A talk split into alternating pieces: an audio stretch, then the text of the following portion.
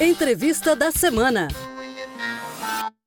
Você sabe para que servem as ações afirmativas? Elas são uma forma de garantir a determinados grupos o acesso a direitos, promovendo a reparação de desigualdades históricas que estruturam a nossa sociedade. Em alusão ao mês da consciência negra, o Ministério Público de Santa Catarina reforça a importância dessas políticas públicas no combate ao racismo. Para falar sobre esse assunto, eu converso com a coordenadora do Centro de Apoio Operacional dos Direitos Humanos e Terceiro Setor, a promotora de justiça Ana Luísa Luísa de Miranda Bender Schlinting. Olá, promotora! Para iniciar essa conversa, qual a importância das ações afirmativas? Para falar da razão de existir das ações afirmativas, nós precisamos voltar um pouco no tempo e compreender uma parte da história do Brasil. A escravidão durou mais de 300 anos e, durante esse período, muitas pessoas negras, como se sabe, foram submetidas a trabalho forçado e não só isso. Foram vítimas de violência e não tiveram acesso a estudo, trabalho remunerado, moradia digna. Quando a escravidão acabou, essas pessoas elas continuaram sem acesso a qualquer política pública que pudesse reparar esse período de privação de direitos e permitir que elas vivessem em condições condições semelhantes às pessoas brancas. Essa realidade ela não está no passado, ela tem impacto até hoje. A maioria das pessoas negras continuou sem acesso a essas políticas públicas na área de educação, profissionalização, moradia e a realidade é que exercem funções profissionais pouco valorizadas, com baixa remuneração e, consequentemente, há poucas chances de concorrerem a bons cargos, de serem aprovadas em vestibulares e em concursos. Uma prova disso é que 75% das pessoas que estão na linha da pobreza são negras. E analisando os dados do analfabetismo, há três vezes mais pessoas negras analfabetas do que pessoas brancas. E é por conta desse cenário de desigualdade racial que as ações afirmativas existem. É uma forma de reparar esses anos de violação de direitos que tiraram das pessoas negras, dentre tantas outras coisas, também a chance de concorrer em condições de igualdade com as pessoas brancas aos empregos que desejarem, aos cargos públicos, de serem aprovados nas universidades. E qual o impacto das ações afirmativas para a sociedade? Eu visualizo pelo menos dois impactos positivos diretos com a instituição das ações afirmativas. O primeiro deles é realmente reparar essa dívida histórica que nós temos com as pessoas negras e permitir que elas finalmente ocupem os mesmos espaços que as pessoas brancas já ocupam desde sempre. E nesse ponto é importante registrar que se as pessoas negras ainda não estão ocupando proporcionalmente os espaços nas universidades, nos cursos de especialização, nos cargos de poder das empresas, política, órgãos públicos, não é de forma alguma por falta de capacidade, é realmente por falta de condições para concorrer em igualdade com as pessoas brancas, que de maneira geral tiveram acesso a inúmeros direitos que foram historicamente suprimidos das pessoas negras. O segundo impacto positivo que eu observo é o fato de que é muito importante que todas as pessoas da sociedade se vejam e se sintam representadas nas universidades, nos órgãos públicos, nas empresas, e além disso também é muito importante que esses espaços e que o conhecimento e que os entendimentos construídos nesses esses espaços leve em consideração diversos tipos de cultura, de experiências de vida. Promotora, além das ações afirmativas, o que mais pode ser feito para se modificar esse cenário de desigualdades raciais?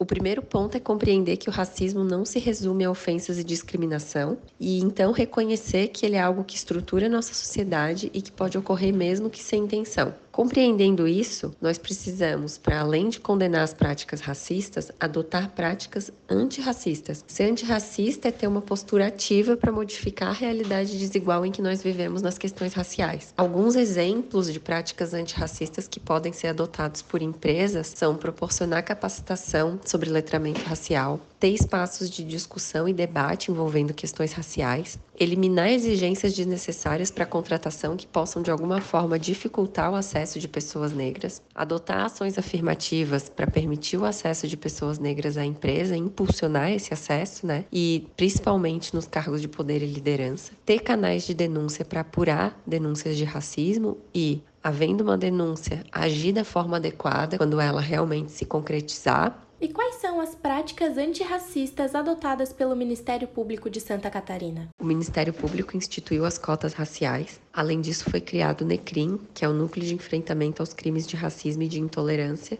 Ele dá suporte aos promotores de justiça nas demandas envolvendo questões raciais e, além disso, planeja e organiza projetos, ações institucionais nessa temática. Outra iniciativa é que foi criado um canal de denúncia para apurar o, casos internos de assédio moral, de racismo, de discriminação. Foi criada também a Comissão de Equidade de Gênero, de Raça e de Diversidade, que realiza o acolhimento inicial dessas pessoas que denunciam, ofertam as orientações jurídicas necessárias. Também nos últimos dias foi formalizado pelo Ministério Público um pedido à Escola Superior do Ministério Público para que eles ofereçam bolsas para pessoas negras e pessoas com deficiência nos cursos preparatórios para a carreira do Ministério Público. Nós entendemos que essa iniciativa vai ser bem importante para auxiliar na preparação dessas pessoas e, com isso, permitir que mais pessoas negras e mais pessoas com deficiência sejam aprovadas e ingressem na nossa instituição. Frequentemente, o Ministério Público realiza capacitações e eventos com relação a questões raciais. Para o ano que vem, já um planejamento de eventos com essa temática. Nós estamos empenhados em construir estratégias e buscar mecanismos que permitam que a nossa instituição seja um espaço cada vez mais diverso e inclusivo. Para a gente finalizar a conversa, qual o papel do MP catarinense na prevenção ao racismo?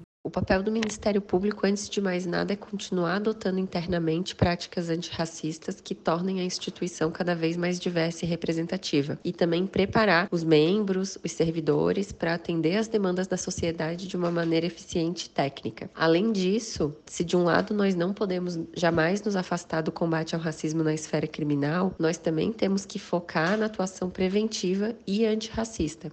Muito obrigada pela entrevista. Eu conversei com a coordenadora do Centro de Apoio Operacional dos Direitos Humanos e Terceiro Setor, a promotora de justiça Ana Luísa Schlinting reforçando que racismo é um crime que deve ser enfrentado de maneira adequada, com punição dos agressores e conscientização da população por meio de uma educação antirracista. Se você for vítima ou presenciar um caso de preconceito ou discriminação, denuncie. Procure a promotoria de justiça mais próxima de você. Você ouviu Entrevista da Semana. Para saber mais sobre o assunto, acesse o site do Ministério Público de Santa Catarina, www.mpsc.mp.br.